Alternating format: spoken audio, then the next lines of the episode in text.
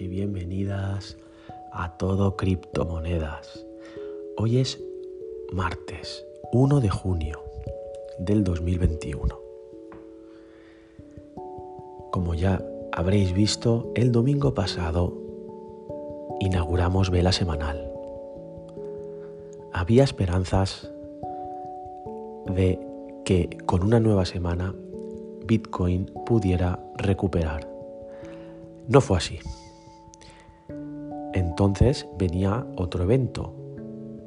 Ayer fue la apertura de la vela mensual, dado que hoy es 1 de junio. Hay esperanzas entonces para ver si BTC sube y continúa la recuperación o se va definitivamente a los 28.000, 20.000, quién sabe, ¿no? ¿Qué pensáis sobre esto? Dejadme comentarios, por favor dejar un like si os gusta para que yo pueda ir haciendo más episodios y para que Anchor y las plataformas de podcasting vean que eh, nos vamos escuchando. Muy bien.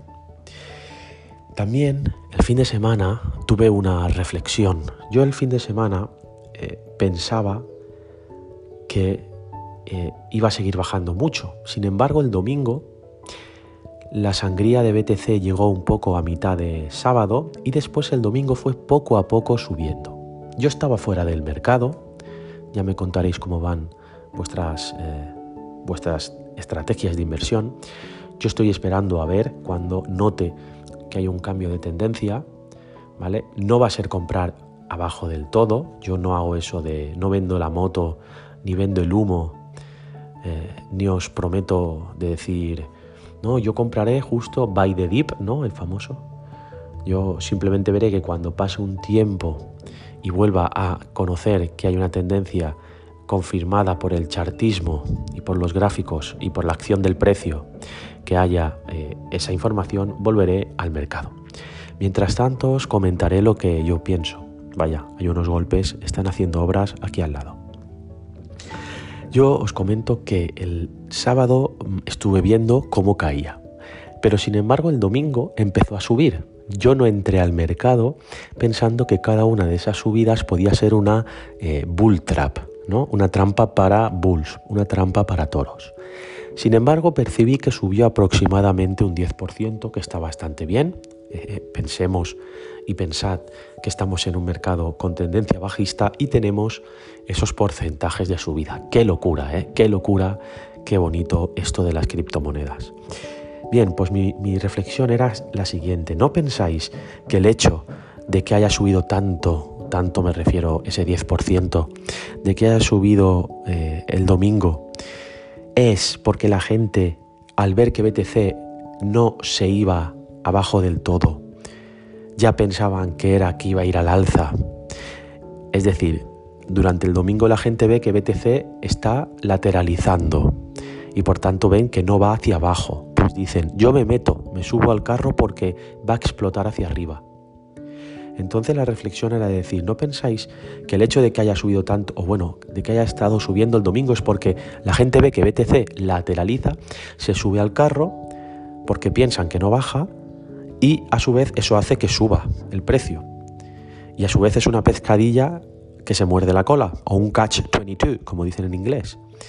De manera que ellos pensando que va a ir, al alza, eh, entonces se meten cuando está lateral y hace que suba. De todas maneras, em, tenemos que recordar que los retails, o lo que llamamos el, comprador eh, de a pie, el comprador familiar, el que tiene unos ahorritos que seguramente serás tú y tú y tú, eh, nosotros no tenemos una capacidad grande de mover el mercado. Estamos hablando que las ballenas mueven de mil bitcoins hacia arriba.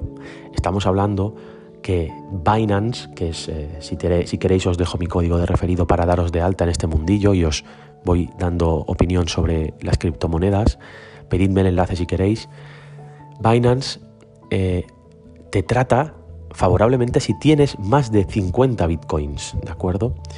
50 bitcoins, estamos hablando que a precio de eh, 35.000 euros, estamos hablando que es un millón, casi dos millones de euros. Por tanto, Si tú que me escuchas no tienes eh, dos millones de euros o un millón de euros, sino que te mueves eh, con unos portafolios, con unas carteras de mil euros, de cinco mil, de diez mil, de quince mil, hasta, no sé, hasta cincuenta mil, hasta cien mil, todo esto somos pequeñas hormiguitas y no nos podemos considerar una ballena.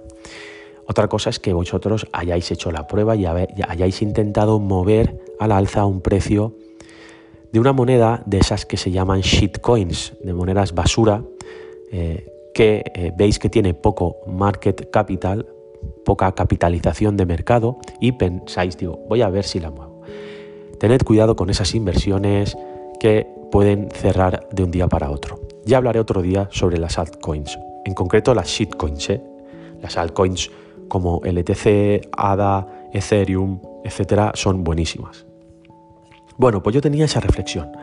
Y claro, al final el tema es que tenemos, tenemos que entender que BTC ahora mismo y, lleva un tiempo que es manipulación de mercado. BTC es manipulación de mercado más que otra cosa.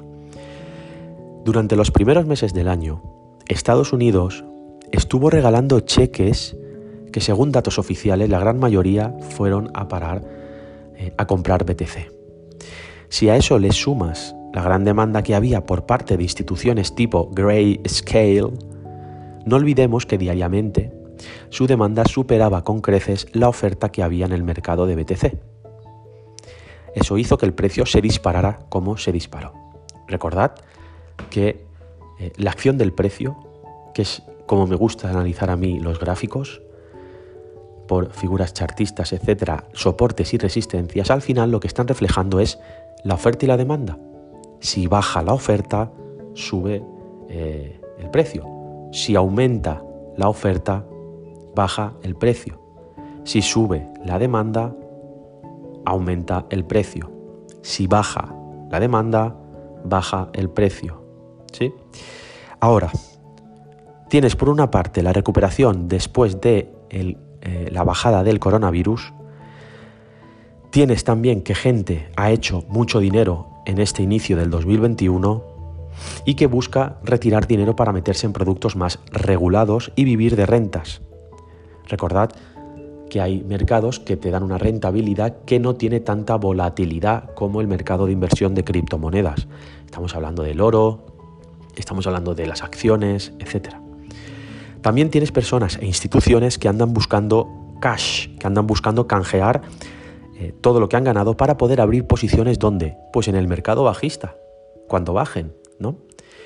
¿Y cuándo dicen que va a llegar ese mercado bajista? Con la famosa inflación que se supone que va a venir como crisis financiera en Estados Unidos y en el resto del mundo.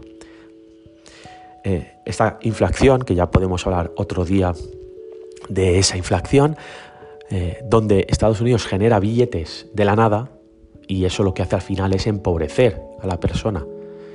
Recordemos que eh, generar, bueno, ya hablaré de la inflación otro día, no voy a, desviarme. Entonces, eh, no olvidemos que BTC se ha marcado un por 6 en 5 meses y que Ethereum se ha marcado un por 10 en 5 meses. Esto lo tenemos que tener en perspectiva. Estaremos, o si se confirma y BTC baja a los 20.000, esto es simplemente una corrección de mercado, una recogida de beneficios. Aquellos que conozcáis el esquema de Wyckoff, ya se ha hecho una distribución y ahora estamos en la famosa corrección de Wyckoff. Tened en cuenta que no solo las cripto han bajado, sino que muchas instituciones también han cerrado posiciones en bolsa, incluso ¿eh? en bolsa. Me refiero no en el mercado de criptomonedas.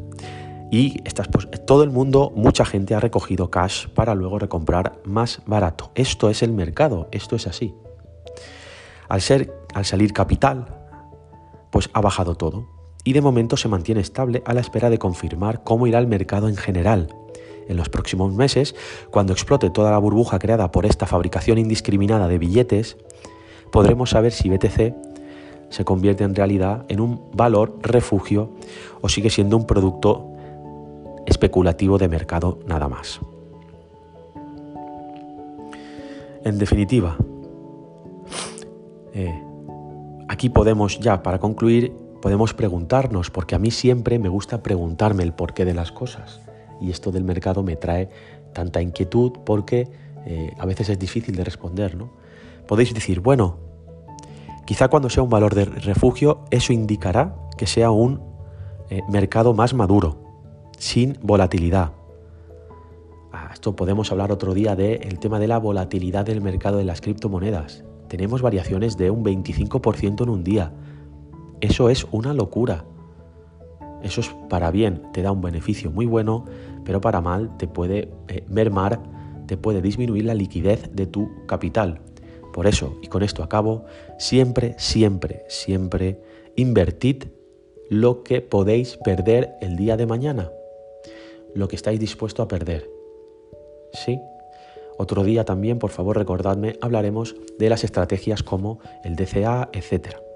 Coste medio, todo tipo de inversiones. Yo estoy aquí para ayudaros y compartir este viaje que estamos en el famoso mundo, cada vez más famoso mundo de las criptomonedas. Así que nos vemos en el próximo episodio. Muchas gracias por escucharlo y compartid si os ha gustado para que seamos cada vez más personas informadas de, este mercado.